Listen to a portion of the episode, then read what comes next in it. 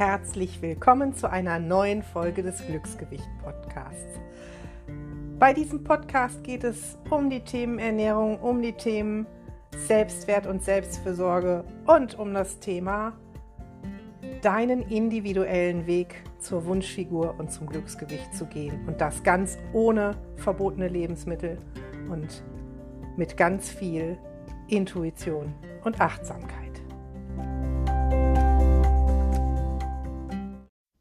Heute geht es um deinen Kleiderschrank und um Fotos und ums Aussortieren und um unser Unterbewusstsein. Ich weiß nicht, wie es dir geht. Hast du auch so eine Hoffnungsecke im Kleiderschrank? Ich hatte die jahrelang. Mit Hoffnungsecke meine ich eine Ecke, in der Klamotten hängen, von denen ich hoffte, dass ich da irgendwann einmal wieder hineinpasse. Und das waren Sachen, für die ich nicht fünf Kilo hätte abnehmen müssen, sondern mit Sicherheit 20, 25, irgendwie sowas um die Zahl. Und irgendwann habe ich mich entschlossen, diese Hoffnungsecke wirklich zu räumen. Und das ist auch gut so. Denn du glaubst gar nicht, wie sehr dein Kleiderschrank Einfluss hat auf deine Abnehmmotivation. Zumindest wenn in deinem Kleiderschrank auch Größen von, ich sag jetzt einfach mal 38 bis 46 hängen, so wie das bei mir der Fall war. Und ich habe immer gedacht, wenn ich so eine kleine Größe da vor mir sehe, dann ist das die Motivation, da wieder hineinzupassen.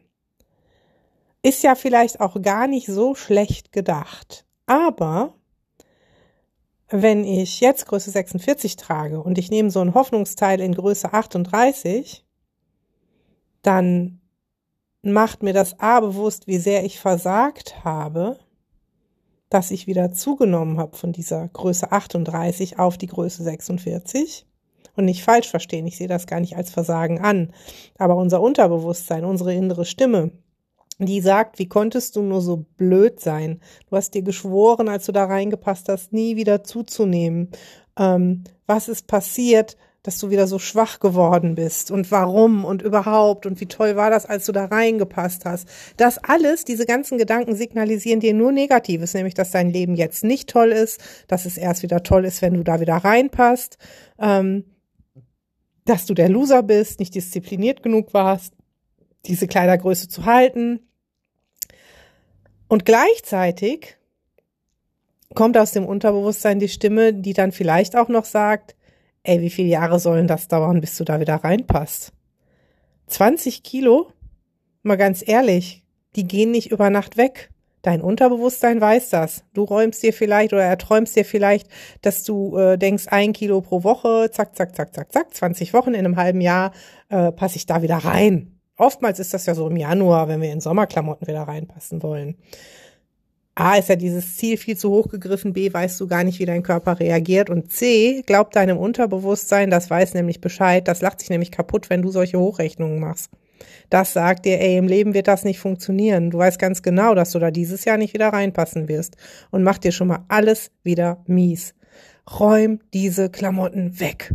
Wenn da wirklich ein, ein, ein Lieblingsteil dabei ist, was du nicht abgeben magst, dann pack das irgendwo so weg, dass du es nicht siehst.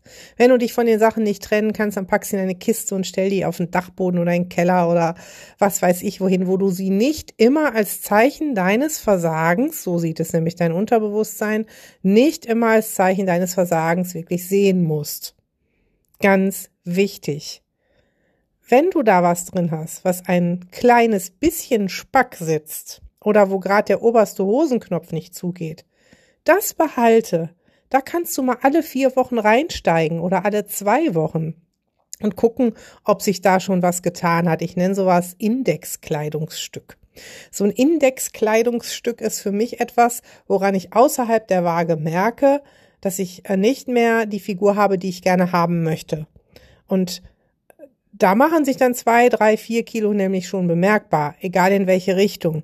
Und sowas darfst du gerne nutzen, darfst gerne dann genießen, dass äh, die Hose leichter über den Poppes geht oder der Knopf mühelos zugemacht werden kann oder die Stückchen für Stückchen weiter wird. Also sowas darfst du gerne nehmen, um dich zu motivieren, aber nicht etwas, was immens weit entfernt ist. Und wenn du gerade glücklich abgenommen hast, was ich dir von Herzen gönne, wenn es dein Wunsch war, und du hast zu große Klamotten im Schrank, dann ganz, ganz, ganz schnell weg damit. Und ich weiß, ganz viele lassen auch die da, weil die dann denken, aber was ist, wenn ich denn wieder dick werde? Solange dieses Denken in deinem Kopf vorkommt, wirst du das auch wieder erfüllen, wie eine sich selbst erfüllende Prophezeiung. Solange du diese Klamotten da hängen hast, sagt dein Unterbewusstsein, ey, alles ist gut, ist doch total egal, ob wir wieder zunehmen oder nicht. Ähm, da sind noch genug Klamotten. Und es sagt dir auch, ja gut, wenn du die da hängen lässt, dann weißt du auch ganz genau, dass du wieder zunehmen wirst. Und so wirst du dich dann auch unbewusst verhalten. Also weg damit.